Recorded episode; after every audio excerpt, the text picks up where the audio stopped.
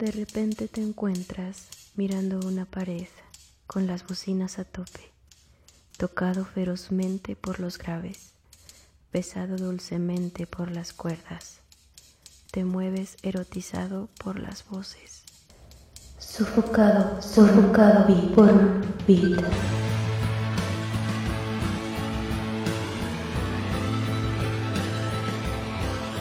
Ahora al aire.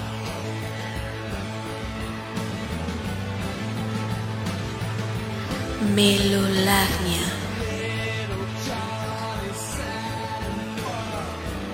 A través de Estridente Radio.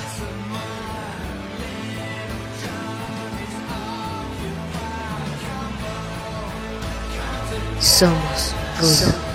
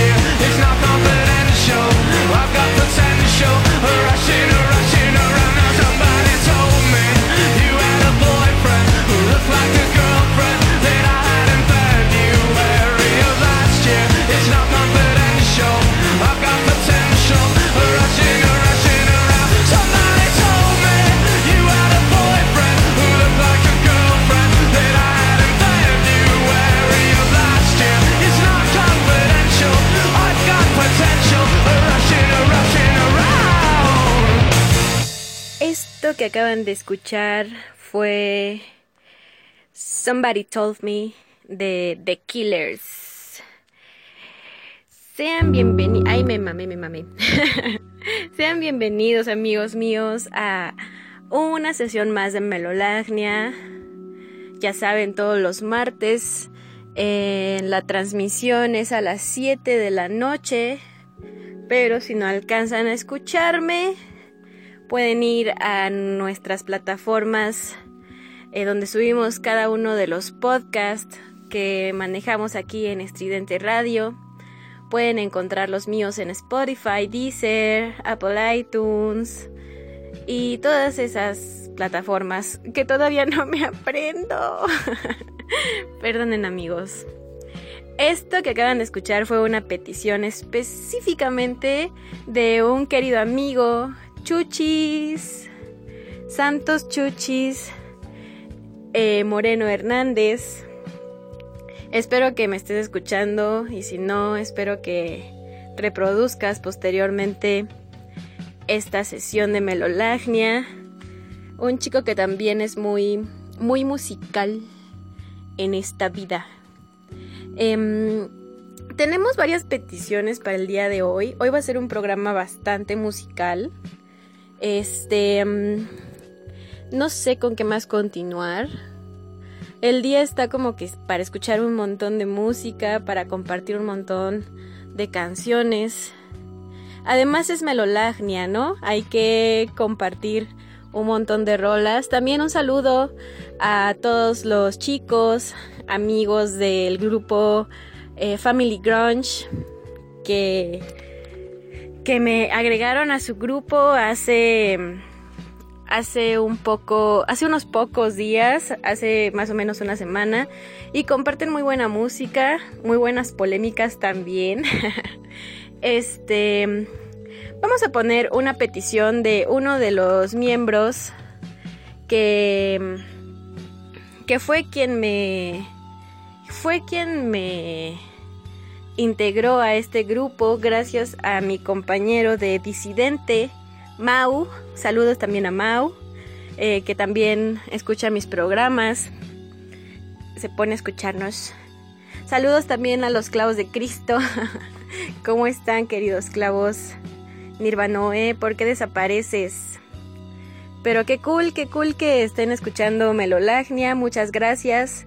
Se los agradezco infinitamente, está muy, muy, muy genial. Espero que hayan escuchado mi análisis del Push the Button de Technical Brothers. Estuvo muy divertido hacerlo, me gusta mucho ese álbum.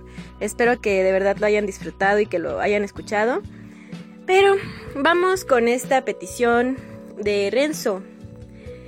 Mm, vamos a poner algo de White Lies. Vamos a poner una canción del Big TV que me gusta mucho.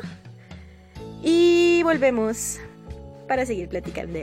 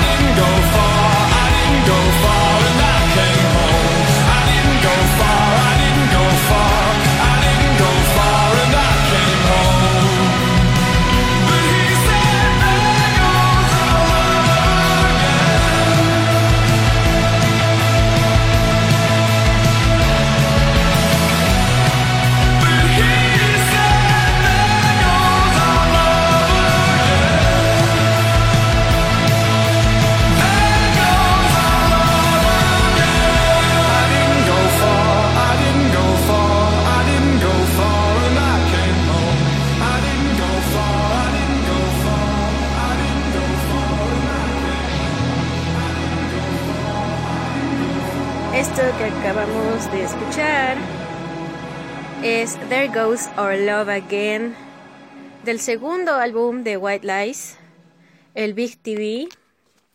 No tan iconic como como su primer álbum, pero pero bastante interesante. Sé que me habían pedido Dead, pero esa canción la programamos hace poco, entonces eh, Amigos, trato de no repetirles las canciones. ya en algún momento seguramente saldrán repetidas. Haremos este más programas de peticiones y será inevitable. Que por cierto, creo que el día está triste. La verdad es un día bastante melancólico. Eh, nos enteramos por la madrugada de la muerte del de la mente maestra, vocalista, em, frontman de este proyecto tan conocido en Latinoamérica llamado Jarabe de Palo. Pau Donés murió el día de hoy o tal vez el día de ayer, no sé, pero la noticia se dio esta madrugada y pues es una lástima. Em, muchas personas nos enteramos, el público se enteró de que él estaba librando una batalla en contra del cáncer, pero sin embargo, siempre en todas las entrevistas, em, todas, todas sus, sus, sus redes sociales siempre se mostraba bastante bastante positivo al respecto, siempre se mostró muy con buen ánimo, al respecto de su enfermedad. Y creo que creo que eso suma muchos puntos. Em, no sé cuáles hayan sido las circunstancias de, de su fallecimiento si haya estado hospitalizado porque la verdad no leí las notas. De por sí la noticia es como ya bastante triste. Digo yo no soy fan he de confesarles yo no soy fan de jarabe de palo no es eh, lo que escucho y mm, tal vez estaba un poco predispuesta a la música de jarabe de palo debido a que pues como todos ustedes saben cuando va uno a un bar aquí en Mexico City se suele tocar eh, canciones de rock eh, latinoamericano pues muy choteadas, ¿no? Muy ya nada nuevo, ya todo igual. Eh, se quedaron hasta el, Rock and Lover de Zoe y el primer álbum de Bolovan. Entonces, no está chido. Y, y pues no soy, no soy seguidora también porque generacionalmente pues no me tocó el boom de este tipo de proyectos. Sin embargo, claro que le admiro mucho, muchísimo. Yo soy admiradora de las personas que tienen un proyecto importante en sus manos, sin, obviamente con un equipo atrás, pero siendo siempre como la cabeza, ¿no? Siendo siempre eh, quien está al frente del ejército de tu equipo. Entonces, pues sí es una pérdida importante, sí es una pérdida importante porque es una figura muy representativa de, de esta escena del rock o de la música eh, alternativa de esta época, ¿no? Que resultó ser muy choteada y muy comercializada en este tipo de, de antros, de pubs, de lugares, sobre todo en la Ciudad de México. Me imagino que también a lo largo de Latinoamérica podemos eh, observar el mismo fenómeno, pero, pero sí, creo que, creo que son figuras muy importantes, son personajes que en la vida se van a olvidar. Creo que se equipara eh, con la pérdida que se tuvo de Gustavo Cerati, porque son parte de la misma línea de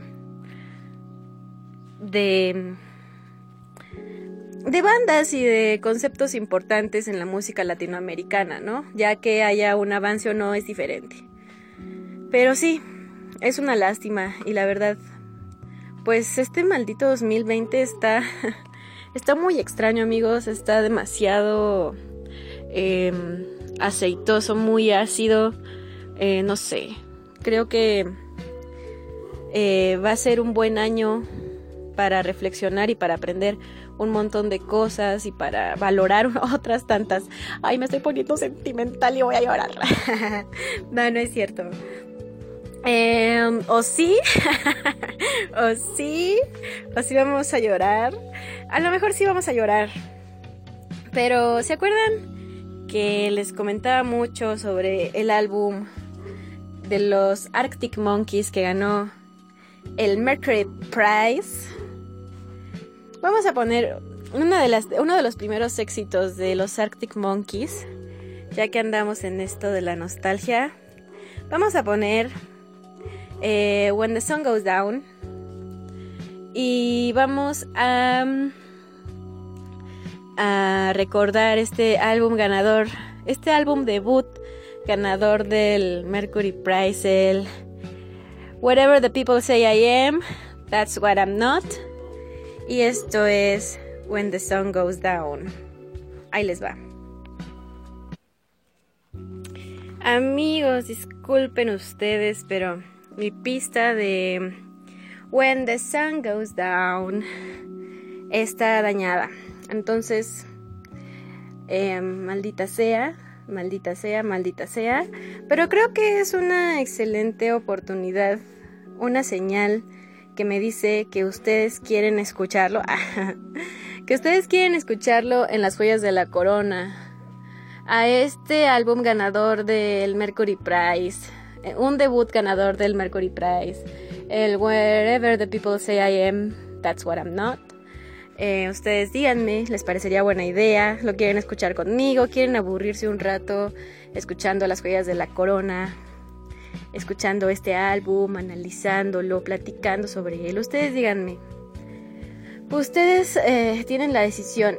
no es cierto, obviamente yo voy a decidir si, si sale o no, ¿verdad? Pero sí, si tienen sugerencias para las joyas de la corona, adelante, son bienvenidas. Eh, claro que las voy a escuchar. Y voy a. Y ustedes pueden, pueden mandarme su análisis y lo platicaré en el programa. Estaría muy cool. Estaría muy cool que ustedes me mandaran como su escrito. Yo lo voy a leer, por supuesto que sí, lo voy a leer. Me encanta leerlos, me encanta leer. Y em, mándenme su análisis de su, la, de su joya de la corona favorita de la vida. Yo lo escucho y lo discuto. ¿Cómo ven? ¿Qué les parece? Eso me parecería muy interesante, la verdad. Ojalá alguien se atreva. Ojalá alguien quiera eh, aventarse esta conversación de radio conmigo. Pero bueno, ya que no se pudo poner a los Arctic Monkeys, pues vamos a poner a Franz Ferdinand. Que cuando empezaron los Arctic Monkeys eran tan geniales, tan Alex Turner era toda una, una celebridad dentro, de, dentro del indie rock, aunque después eh, renegó ¿no? del indie rock y quiso hacer rock and roll, pero bueno. ¿Qué le podemos decir a, a Sir Alex Turner? Em, realmente se codeaba con Julian Casablancas, con Alex Capranos, o sea, estaba muy bien cobijado y realmente tuvo muy buenas influencias y ahora en el rock and roll pues tiene el cobijo, tuvo el cobijo de, de Josh Home, de los Queen of the Stone Age, entonces es un niño muy, muy consentido. Pero ha hecho las cosas bien. Por lo menos al principio eran muy geniales todos. Pero se notaba mucho más en Alex Turner, que era el, el el encargado de las letras y de esa voz tan novedosa que nos entregó a todos en esos momentos de su surgimiento, de sus lanzamientos, de su lanzamiento como banda en esta, en, esta década, donde el indie reinó durante bastante tiempo. Y aún continúa, pero ha, ha mutado de cierta forma. Entonces, pues vamos a escuchar The Fallen de Franz Ferdinand. Vamos a ver, vamos a ver qué les parece esta rolita.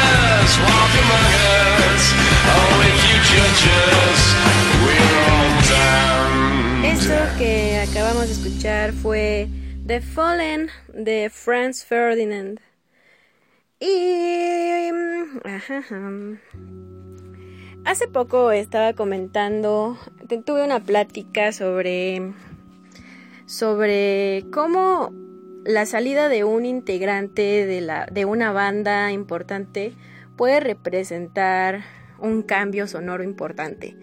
Em, en este caso me estaba refiriendo específicamente a uno de los casos que yo más conozco, que es, eh, por ejemplo, el de Interpol, en donde a la salida de Carlos D, pues hay un cambio drástico en las líneas de bajo de las canciones de Interpol, que mm, es a partir del, del álbum Interpol precisamente, en donde ya no participa Carlos D donde se empieza a notar una diferencia em, en cuanto a las líneas de bajo.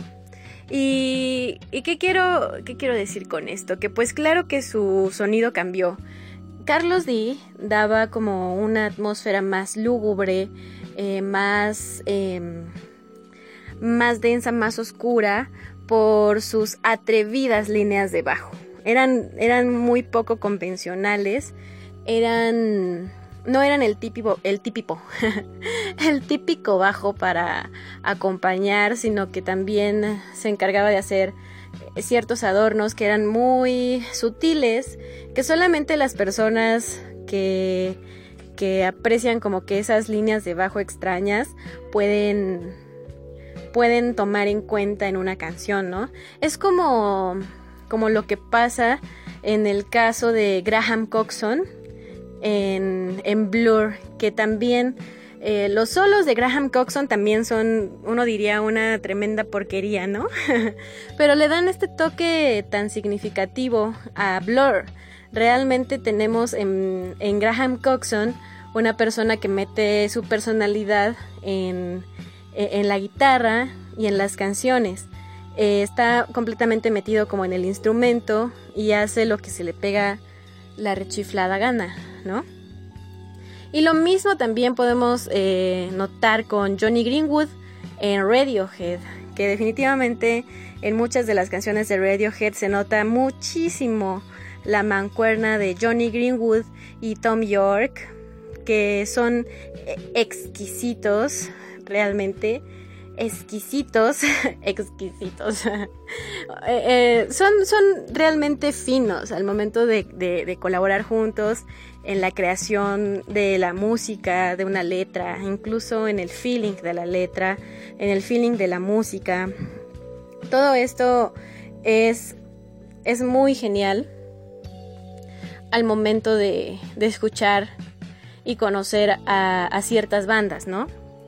Y pues realmente no sé qué pasará con The Killers, no sé cuál sea la diferencia de la salida de su de su de su bajista, pero no sé si es el bajista. Realmente no estoy bien informada en este momento.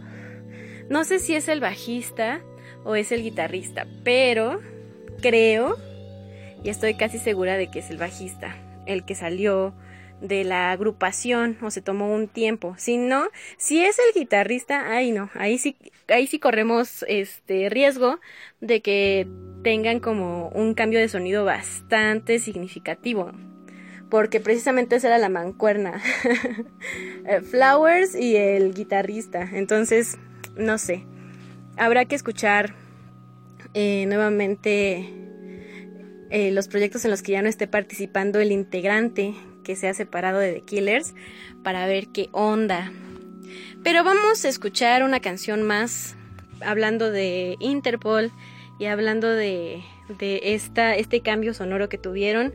Una de sus canciones más representativas de uno de los álbumes más importantes de la década del 2000-2010, del Turn on the Bright Lights. Y es la canción Obstacle One. Vamos a escucharla.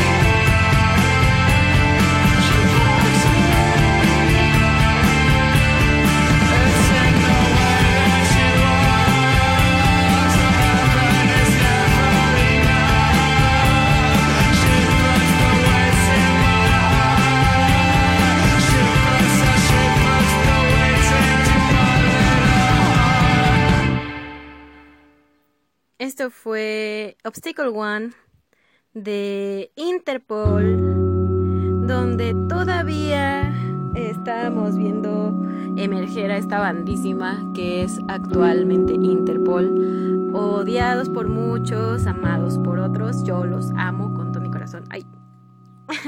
Sorry, se me olvidó bajar el volumen. Qué bueno que se me olvidó, no es cierto. Pero está muy cool el crecimiento que ha tenido la banda. Independientemente de todo esto, eh, creo que Paul Banks, hemos visto crecer al pequeño Paul Banks, al chico siniestro, que es Paul Banks, que tiene realmente eh, este feeling literario en, en, la mayoría de las canciones de Interpol, que es lo que atrapa realmente. Muchas personas eh, pensarán que que realmente lo atractivo de Interpol es la música y todo esto, pero hay que ponerle más atención a las letras de las canciones de nuestros de nuestros artistas o grupos favoritos porque realmente resultan ser unas joyas bastante bellas. Sobre todo la narrativa que tiene Paul Banks, que sí definitivamente en un momento dado los definió como una banda muy conspiranoica. era muy interesante lo que decían las revistas de Interpol en su día y también era muy interesante el concepto con el que surgen. Es cierto que habían lanzado eh, varias cosas sueltas antes del Turn on the Bright Lights, pero el Turn on the Bright Lights se convierte en, en, en el concepto que todos estábamos esperando o que mucha gente estaba esperando, ¿no? En este asunto del post-punk revival llegaron a poner eh, una flecha en la diana, ¿no? Demasiado centrada. Y bueno, claro que existen otras bandas todavía con una tendencia más oscura, que también pertenecen al post-punk, pero que no eran en ese momento o que no son hasta el momento tan interesantes como Interpol, porque no solamente tienen la música, no solamente tienen esa ligereza al momento de, de, componer, o más bien esa aparente ligereza, porque eh, no muestran virtuosismo en ningún momento Creo que precisamente el que mostraba ser más virtuoso era Carlos D, pero mm, definitivamente no les hace falta para poder meter en ambiente al, público, a los oyentes. No les hace falta tener eh, estos solos interminables o, ilegibles en una partitura, ¿no? Realmente es, es, es muy... es suficiente con lo que hacen sobre todo en el Turn on the Bright Lights, para dejar un trabajo interesante, para tener una propuesta también interesante y no lo dejan de hacer. Precisamente eh, uno de los álbums más interesantes de esta etapa post Carlos D es eh, El Merodeador de Marauder y no e, es, es una es una es una personificación de Paul Banks. Es como una como un alter ego de Paul Banks. Es, es un personaje lo que lo que se escucha y lo que se narra en, en el merodeador. Es completamente un personaje es algo completamente ficticio es narrativa es literario, es muy interesante y no solo eso, sino también eh, los nuevos proyectos de Paul Banks también van muy encaminados a una nueva beta de la creatividad de este artista, que sin duda es uno de los genios de, de este siglo y que está infravalorado. O sea, tiene muchos fans. Interpol, Paul Banks, eh, Daniel Kessler, eh, Sam Foragino, Fogarino, no sé, tengo dislexia con su apellido, eh, y Carlos D al mismo tiempo, tienen muchos fans, tienen un fan base bastante chido, está cool que haya mucha gente que los admire, pero pocas personas realmente han puesto sus ojos eh, de manera eh, seria en Interpol y en su narrativa y en el genio que puede resultar ser Daniel Kessler o Sam o Paul eh, en sí mismos, ¿no? Pocas personas han sido eh, las que se han acercado de manera cuidadosa al trabajo de, de los Interpol. Y me parece feo porque realmente creo que es una banda muy interesante, muy importante, con integrantes con muchísimo potencial, con muchísima mira a los ambientes y los sentimientos que quieren generar. Entonces, no sé.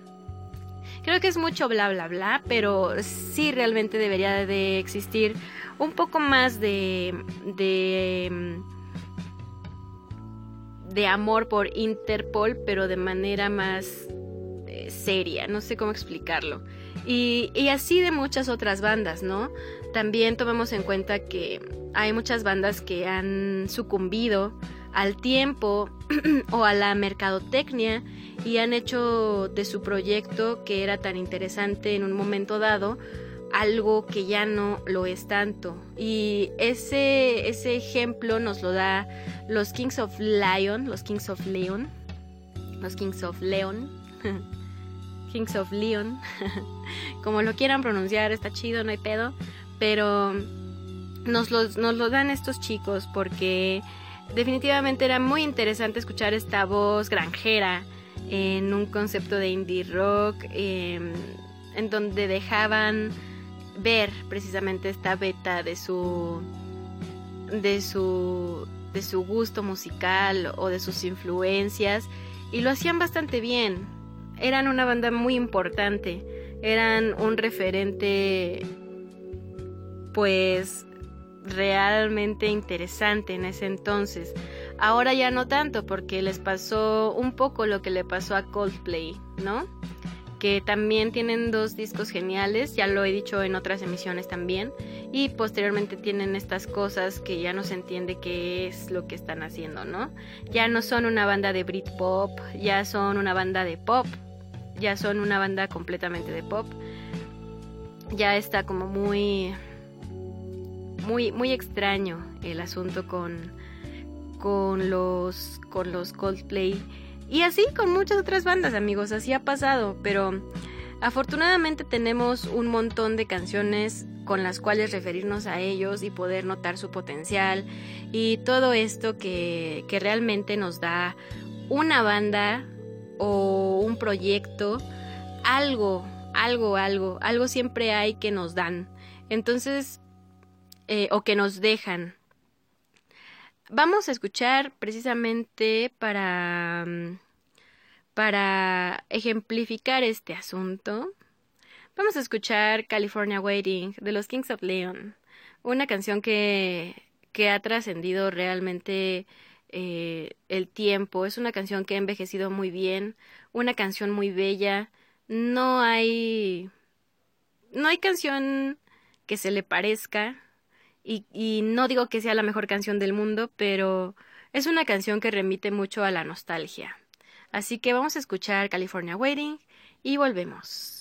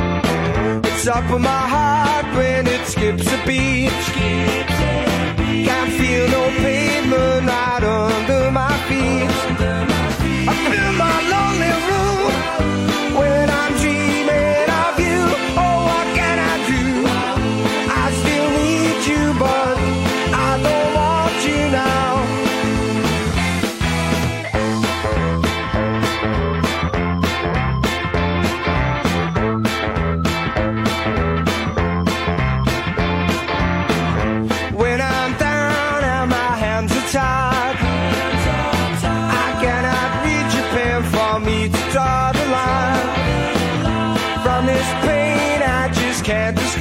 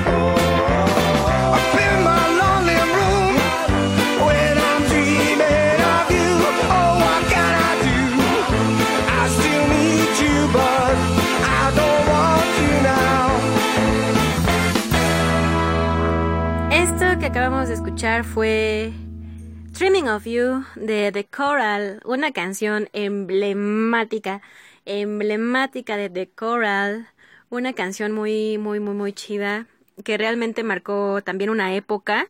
Es una lástima que The Coral no sea tan importante porque realmente tienen buenísimas cosas.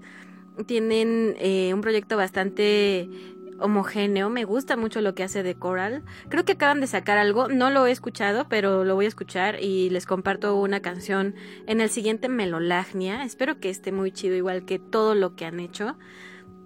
Eh, antes escuchamos California Waiting de los Kings of Lion, que ya les había dicho anteriormente que es un proyecto bastante interesante en sus inicios, eh, una banda de culto precisamente, una banda muy representativa de esta época del indie rock revival, de, de esto que también hablamos un poco el día que hice la, la semana pasada, el miércoles, con el con la revisión del del Push the Button de, de Chemical Brothers, donde la verdad el álbum vale muchísimo la pena escucharlo por las razones que les doy ahí. Vayan a escucharlo conmigo, no sean gachos, está muy chido. escuchen todas las joyas de la corona, o sea, escuchen nueva música. Vamos a escuchar nueva música juntos, está chido. O sea, para mí no es nueva, pero estaría chido que ustedes me mandaran sus joyas de la corona. Mi querido jefe Charles ya me mandó una canción que está poquísima madre desde el principio, desde que presentamos el proyecto de las joyas de la corona, pero no me ha mandado eh, su álbum Joya de la Corona. Y le voy a decir que me lo mande. Porque, o sea, Charles, por favor, mándamelo. Mándamelo, por favor, Charles. Y también los que me están escuchando, Mau, eh, Renzo, eh, ¿quién más? Chuchis, mándenme su álbum y su, por, y su por qué. Justifiquen su respuesta. Por favor, justifiquen su respuesta de por qué ese álbum merece estar en las joyas de la corona y lo vamos a discutir en vivo y en directo. Pero sí, realmente es una, es una generación de bandas que ahorita, como dije, ya muchas ya no tienen el valor que tenían en su momento, muchas ya pasaron, eh, ya están como entabladas en un éxito con una fanbase bastante sólida, no necesitan más, pero ya no tienen nada nuevo que ofrecer, ya no son como relevantes dentro de dentro de todo este asunto musicalmente hablando, ¿no? No hay nada que aportar ya y eso también está feo, eso también está feo. Creo que hay que, hay que reinventarse. Creo que los que sí hacen eso son los de Arcade Fire. Ellos siempre se andan reinventando, aunque tengan su fanbase bastante sólida, que también los abandonó un poco con el Reflector. Pero al final de cuentas acabas comprendiendo la evolución musical de una banda o de un músico. Entonces siempre vuelven. siempre vuelven. Eh, no sé, creo que ellos han hecho esto, han hecho su trabajo bien, son buenos músicos y han buscado la manera de aportar eh, novedades dentro de su trabajo y sus colaboraciones, lo cual me parece súper cool.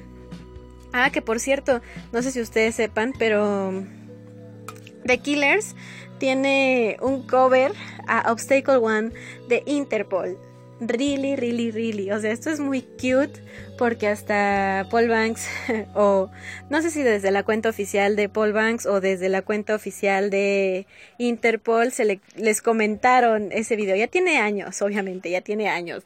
No, no es de ahorita, ¿no? Pero les comentaron que qué cool que, que, hubieran hecho ese cover, porque mucha gente estaba, ay, arruinaron la canción de Interpol. Ya saben, esas cosas, ¿no? De que no puedes hacer un cover porque porque la gente se pone bien crazy y ya no y ya no te va a seguir y te reportan el video y cosas de estas. Entonces, así se pusieron los fans de Interpol. y, e Interpol dijo, ay, no mamen amigos, neta, ubíquense, la neta de Killers también toca chido, también tienen su pedo. Sí somos diferentes, pero qué chido que nos hayan hecho un cover. Ahora faltaría... Realmente estaría interesante escuchar a Interpol haciendo un cover de Killers, ¿no? Estaría como que... ¿Cuál sería? Ah, yo creo que Mr. Brightside les quedaría muy bien en un, en un tono muy... Muy de specialist. Creo que les quedaría muy... Muy, muy, muy, muy under. Muy chida. Pero bueno, eso, eso no, no creo que pase. no creo que suceda, pero estaría chido. Estaría chido que, que coberearan Mr. Brightside o no sé. Cualquier otra. Y se regresaran como la publi, la publicidad. Que ya ninguno la necesita, esa es la verdad, ¿no? Ya ninguno necesita ese tipo de publicidad. Ya todos, ya están muy consolidados dentro de su. Dentro de su. de su fanbase. Pues vamos a escuchar algo random. Vamos a ver qué encontramos random. Por aquí. Ah, ya sé. Vamos a escuchar esto.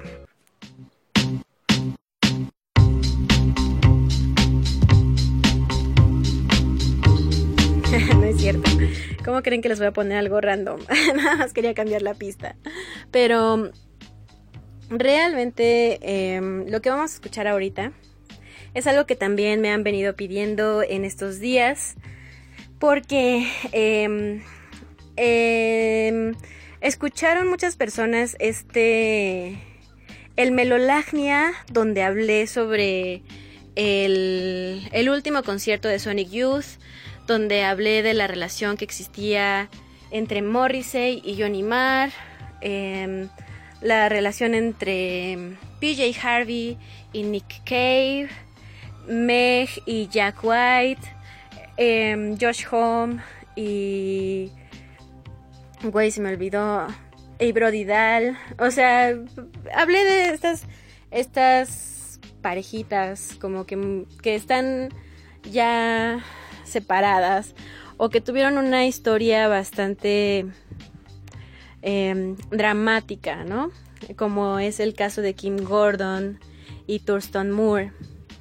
Entonces eh, me pedían mucho a PJ Harvey y realmente me encanta PJ Harvey y quiero hacer un las joyas de la corona con PJ Harvey y alguno de sus álbumes. Hay varios que son hija de su madre, que son a su máquina, diría Sammy. Entonces creo que vale la pena. Pero hoy vamos a poner a PJ Harvey con John Parrish. Y esto es Black Hearted Love.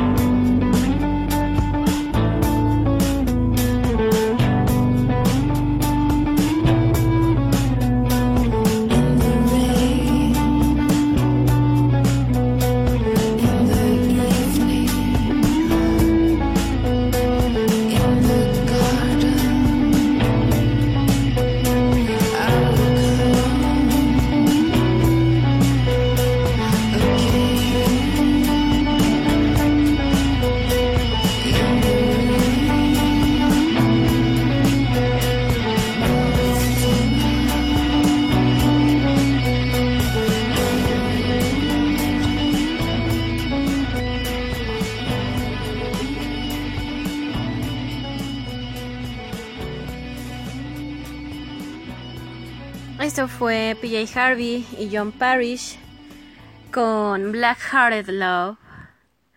Una canción súper bella, un video súper bello, realmente está súper genial este asunto del Black Hearted Love. Y PJ Harvey me parece una mujer súper empoderada, aunque ella misma eh, no se considere feminista, creo que es un ejemplo de una mujer empoderada. No, es que también ese es un pedo. Hoy estamos hablando de pedos randoms, pero mm, realmente eh, la gente que es feminista o que se considera dentro de la corriente de pensamiento feminista piensa que para admirar a una mujer, esta mujer tiene que considerarse feminista. Y no es así, no es así. Em, se le debe de considerar por su legado, por sus acciones, por su carácter, por su trabajo, etcétera, ¿no? Pero bueno, realmente es muy escabroso. Tal vez en algún momento hable hable más a detalle de este asunto que también es muy interesante y muy polémico, sobre todo con todo lo que está pasando actualmente, lo que pasó en México de la chica feminista de 16 años que fue golpeada en la cara por estos policías en en donde se fueron a manifestar por por la muerte de Giovanni, por el asesinato de Giovanni, el chico que murió eh, presuntamente a manos de la policía porque se les pasó la mano con los golpes. Eh, realmente no se sabe nada, nada, nada a ciencia cierta de qué fue lo que pasó con Giovanni. Solamente se sabe que lo detuvieron. Eh, avisaron a su familia que lo habían detenido por no llevar cubrebocas y lo fueron a buscar al hospital y Giovanni murió en el hospital. Entonces nadie tiene nadie tiene la información oficial acerca de lo que sucedió, pero esto sucede mucho en México. Sucede mucho que la policía abusa de su poder y, maltrata a la población o ni siquiera la ayuda, que es lo que es lo más preocupante, ¿no?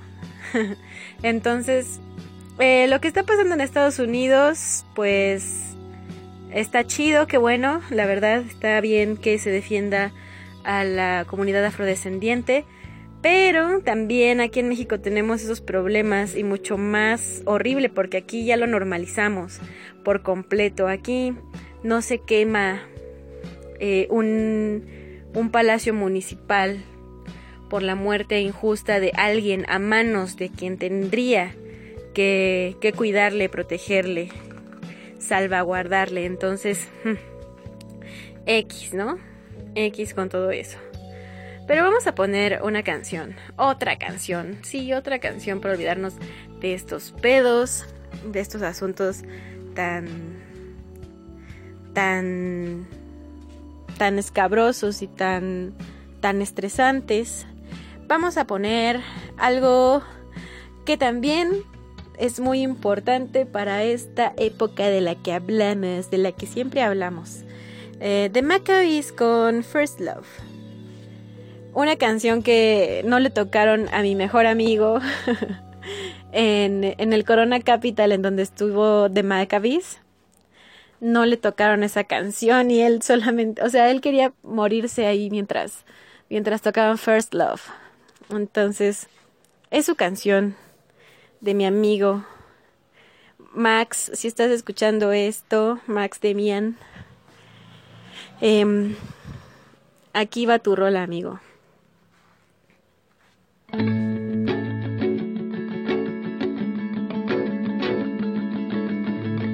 First love, lost love, only love, it's only love. First love, lost love, only love, it's only love.